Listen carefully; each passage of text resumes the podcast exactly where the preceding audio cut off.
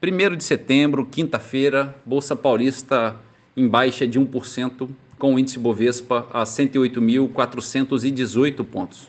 Mercado americano também em baixa, onde o índice Dow Jones recua 0,81% e a Nasdaq em queda de 1,5%.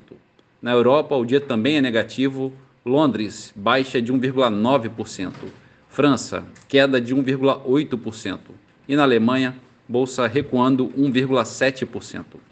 Mercado de moedas, o euro a R$ 5,18, negativo em 0,5%. Dólar comercial a R$ 5,22, avançando 0,7%.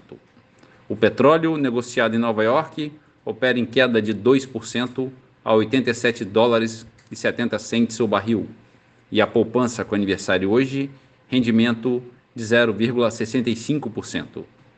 Bom dia a todos os ouvintes. Marlo Barcelos para CBN.